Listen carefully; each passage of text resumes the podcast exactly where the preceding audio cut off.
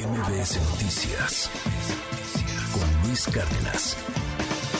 Sin duda, el peso es un, tema, pero hay muchos más sobre el panorama económico que, nos espera para el 2023, que ya está a la vuelta de la esquina. Y esta mañana le agradezco mucho que nos tome la llamada, que platique con nosotros. Janet Quiroz, ella es economista. Janet, muy buenos días y gracias por estar con nosotros.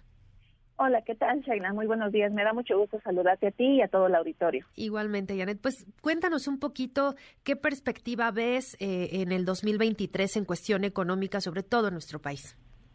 Claro, con mucho gusto, Sheila. Pues como ya lo comentaban, eh, pues realmente me parece que para este año que empieza, eh, pues ya en un par de días, eh, pues estamos previendo que la economía presente un comportamiento menos positivo de lo que hemos visto en este 2022. Eh, realmente, eh, pues estimaba inclusive que a finales, ya a partir de, de la segunda mitad de este año empezaríamos a ver un deterioro más acelerado. Y realmente pues tuvimos una sorpresa en el tercer trimestre en donde México, Estados Unidos y también Europa eh, pues mostraron un comportamiento mucho más fuerte del que se pensaba. Y esto eh, pues también asociado con los efectos que se ha tenido por, por la guerra entre Rusia y Ucrania, en donde a raíz del estallido de esta pues se, entablaron varias sanciones económicas que realmente lo que han hecho ha sido eh, pues entorpecer el, el buen comportamiento económico y ello pues derivará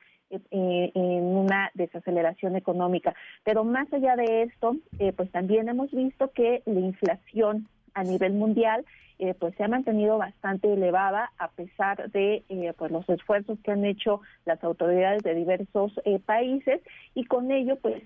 también los bancos centrales han incrementado de manera extraordinaria su tasa de interés y han implementado una política monetaria restrictiva que lo que implica es al final de cuentas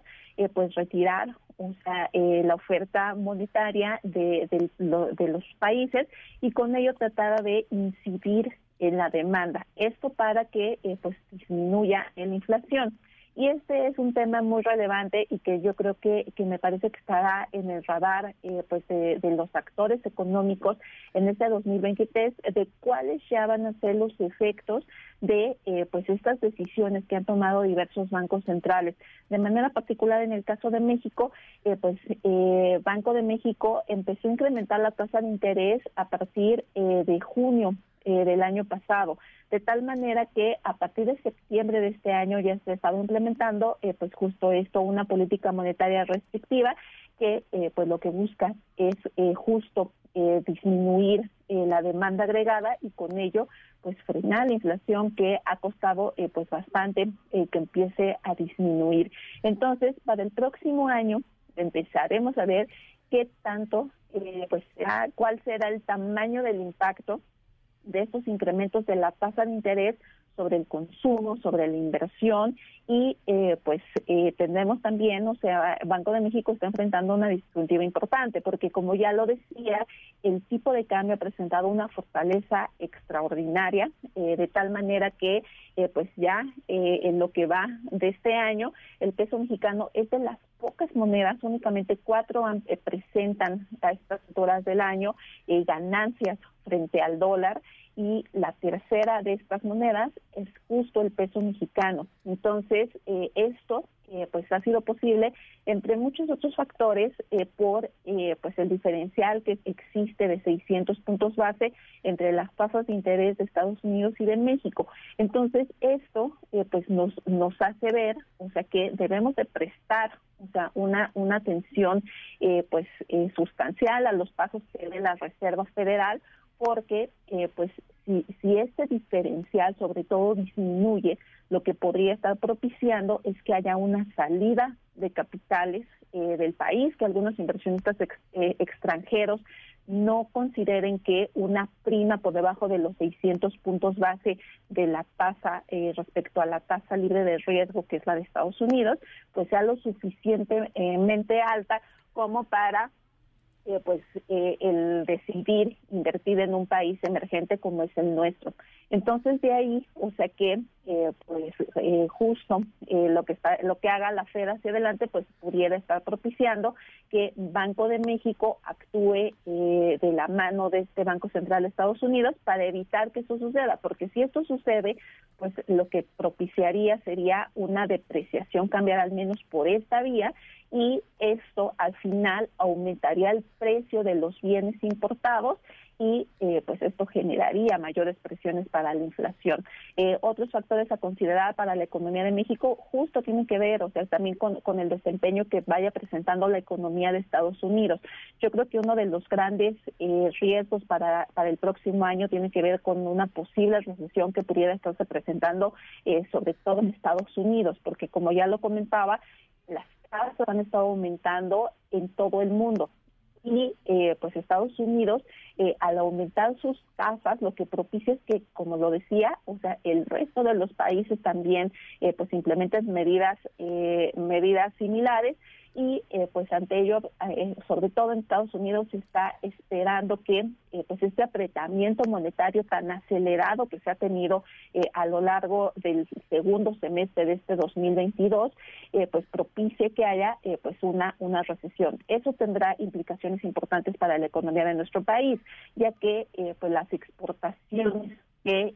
enviamos a ese país, pues en este en lo que va de este de este año ha presentado un crecimiento del 18%. Entonces vemos que es un crecimiento de doble dígito bastante significativo que de alguna manera ha permitido que la economía mexicana pues también eh, se recupere eh, pues ya eh, se haya recuperado ya en este tercer trimestre del 2022 de la caída tan pronunciada que se tuvo de la pandemia. Además de ello, pues también otro de los factores que pudiera estar eh, pues desincentivando el crecimiento, pues tiene que ver con el envío de remesas. O sea, si en Estados Unidos se presenta esta recesión, pues posiblemente veríamos una caída o sea, de las de estas transferencias que se hacen a nuestro país, ya que difícilmente eh, pues pensamos que, que, se pudieran estar implementando estímulos monetarios como los que se dieron eh, durante durante la crisis por la pandemia, ya que justo parte de estos de estos apoyos que se dieron extraordinarios en Estados Unidos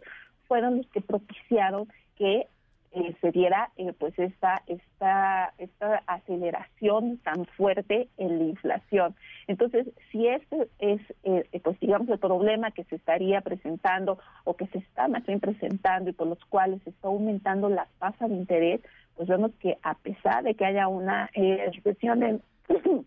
perdón en aquel país pues difícilmente pensamos que sería, se darían, o sea, este, estos estímulos tan grandes que pues parte de esos estímulos eh, se recibieron en México. Entonces, pues te digo, además de esto, pues en México también, o sea, pues tenemos tasas de interés alta que pues al final estarán reduciendo eh, el consumo, la inversión, y pues de ahí que, como te comento, o sea, pues posiblemente veamos una desaceleración más significativa a partir del segundo semestre del próximo 2023. No, pues súper completo todo esto que nos compartes, Janet. Sin duda, creo que lo que más nos, nos preocupa también, independientemente y más allá del tema de, de, la salud, además de, pues es el, panorama económico, ¿no? Porque después de esta caída tan, tan pronunciada en la economía, de esta falta de crecimiento, pues por obvias razones y también creo yo, y, y añadiría, pues los efectos de la guerra en Ucrania y, y, y, demás, pues también han afectado muchísimo la economía y las personas lo, lo notan, ¿no? Lo sienten en, en el bolsillo ya la semana pasada comentábamos pues de los precios tan altos simplemente para la, la, cena, ¿no? De, de, Navidad, que, que las amas de casa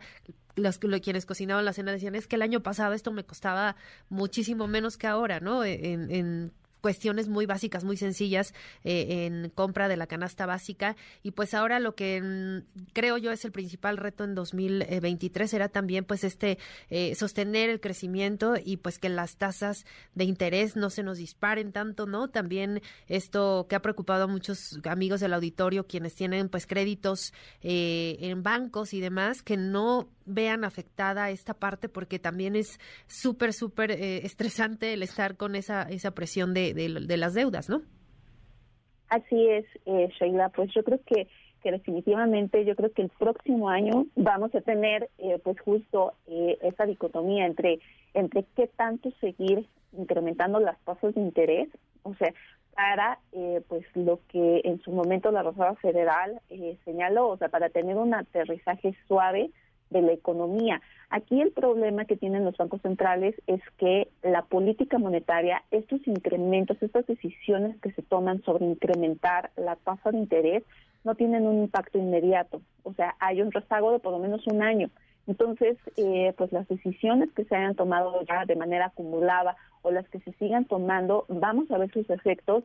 en 12 meses. Entonces, eso dificulta mucho eh, el, realmente medir hasta dónde es necesario eh, pues incrementar las tasas para no propiciar pues una desaceleración abrupta de la economía, pero a la vez o sea, eh, el reducir la inflación, o sea, sí es un, es un tema yo creo que bastante importante el que, eh, pues como lo comentabas, que los precios no sigan aumentando al ritmo que lo han hecho en los últimos meses, porque al final esto propicia mayores desbalances, mayores eh, dificultades eh, para, para el entorno económico que, como lo ha comentado la Reserva Federal, el, el, la posibilidad de que se tenga un crecimiento por debajo de la tendencia. Así es, pues súper relevante. Te vamos a estar seguramente molestando en próximos días, pues porque creo que vale mucho la pena desmenuzar como que